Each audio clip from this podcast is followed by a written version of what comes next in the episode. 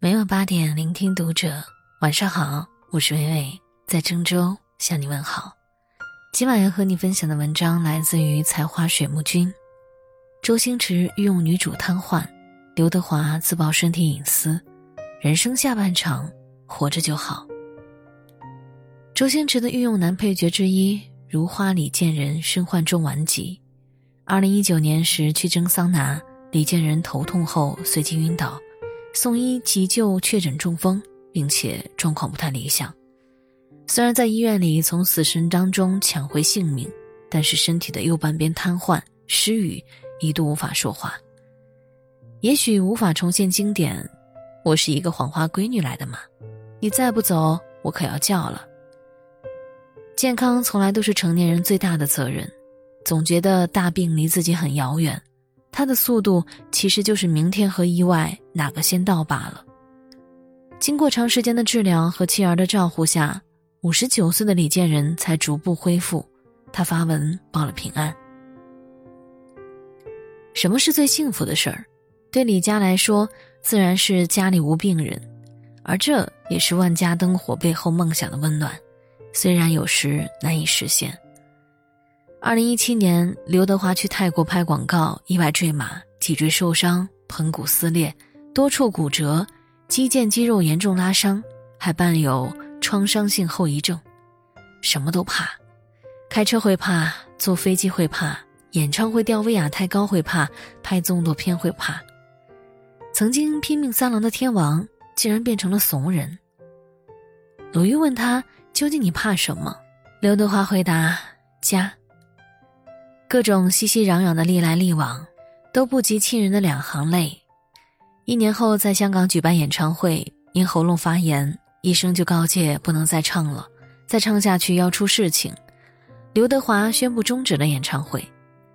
除了对歌迷的遗憾以外，面对未来的长路，他没有一丝犹豫，对自己和家人最大的负责，无过于平平安安、健健康康。经历过大起大落，就明白。身体是一，而财富、名声、地位等外在的条件总归于零。聪明的人选择前者，一若没了，就再也没办法逆风翻盘。再多的零不过是浮云。人到中年，最怕唯有生离和死别。现实在这头，而你不知不觉去了没有航船通行的那一头。毕竟病痛面前，再好的锦衣玉食都不堪一击。早春时候，一位学姐和我说过几天来看我，好久没有聚餐了。结果等到端午节，我去问才知道她刚刚走了。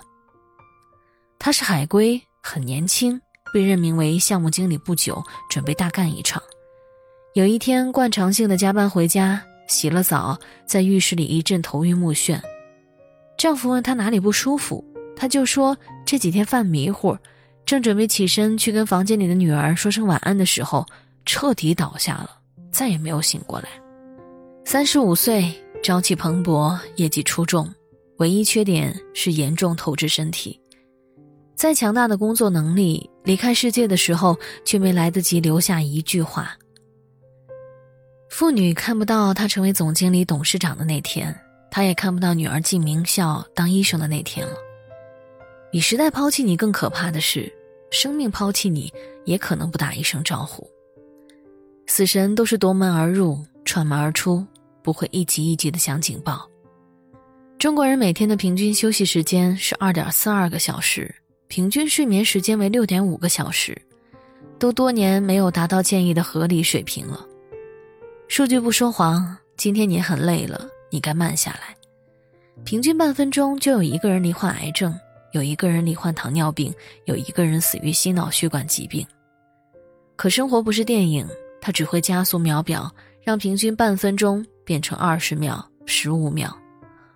给大众印象最深刻的是，七成人有过劳死危险，每年猝死人口超过五十五万。拼命赚钱的样子很帅，但无视风险的态度很不雅。那些凌晨两三点晒加班的人，我从来不去朋友圈里点赞。疫情没有夺走他们的生命，过劳才是罪魁祸首。人生下半场拼的都是平平无事。如果你没有时间休息，就一定有时间患病。谁家能不遇上个病人，你就能保证你这一辈子不生病吗？我不是药神里的这句台词，其实只说出了深意的一半。病魔可能是世界上最公平的待遇了，他不在乎你是一天送四十八单的外卖，还是月薪十万的高管。滴滴总裁柳青经常清早五点下班，紧跟着九点又回来继续上班，一天只睡两三个小时。加入滴滴之后，团队等他哄完孩子睡后，晚上十一点又在楼下开会。他对作家冯唐说：“这个阶段很容易为了忙而忙，因为他相信父亲柳传志的话，要想人前显贵，就得人后受罪。”同事形容柳青是见到的情商最高的人。但从来没人愿意说他是健商很差的人。三十七岁那年，他检查出乳腺癌，究其原因，则是长期疲劳工作。这世上所有的猝不及防，其实都是蓄谋已久。透支健康，无视身体发出警告，最终代价惨痛，各种疾病超所想象的提前到来。满目疮痍的皮囊之下，又何来有趣的灵魂？白居易说：“老来多健忘，唯不忘相思。”体检的医生则会批评：“年轻人多健忘，唯不忘掏空。”从前那些老年病已经不用等到老了才会得，这不是时代的谎言，而是社会的噩耗。三十五岁的向佐练武积累了伤病，肾功能居然有七十岁的程度；十八岁美国青年过度吸烟，肺功能衰竭到七十岁老年人的水平。韩国三四十岁酗酒的青年人患老年痴呆症的人数激增百分之四十，疾病出现年轻化的趋势，以至于九零后们不敢查看体检报告，八零后不敢看自己的毛孔发囊。你用命去赚再多的钱，也许用命抵押还抵不过。人世间所有能吃后悔药的前提是你还活着。日子虽可以发奋，但请勿用力过猛。学生时代的李开复喜欢临时抱佛脚，每到考试前就灌自己十杯咖啡，通宵复习。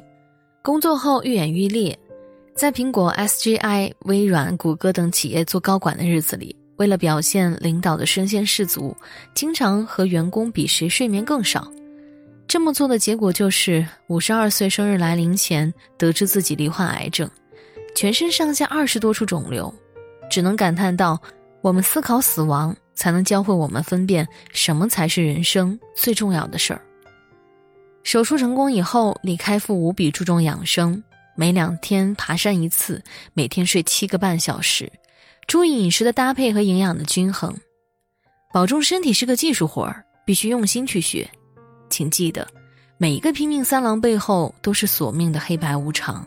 请记得，现在对身体的每一点纵欲，身体都会一笔笔记下。将来会加倍的奉还给你。你可以像数学家一样，职业生涯巅峰期在二十七岁，也可以像物理学家、化学家一样在三十岁，但这不是说让生命顶峰停止于三十岁了。这个时代最成功的人是有剑商的人。E.Q. 八四当中，村上春树写道：“肉体才是人的神殿，不管里面供奉的是什么，都应该好好保持它的强韧、美丽和清洁。”这句话被广泛引用，是因为如今太缺好好吃饭、好好睡觉的人了。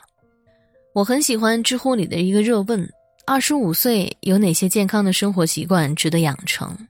早起一杯温开水，学做饭，睡午觉，定期体检，房间整理干净，放弃无用社交，健身。新的一天从起床的深呼吸开始，也从睡眠前的惬意闭眼结束。日子很舒坦，不急亦不躁，才能面朝大海，春暖花开。无病无灾是岁月静好的最佳替代词。点个再看，身体是好好生活的本钱。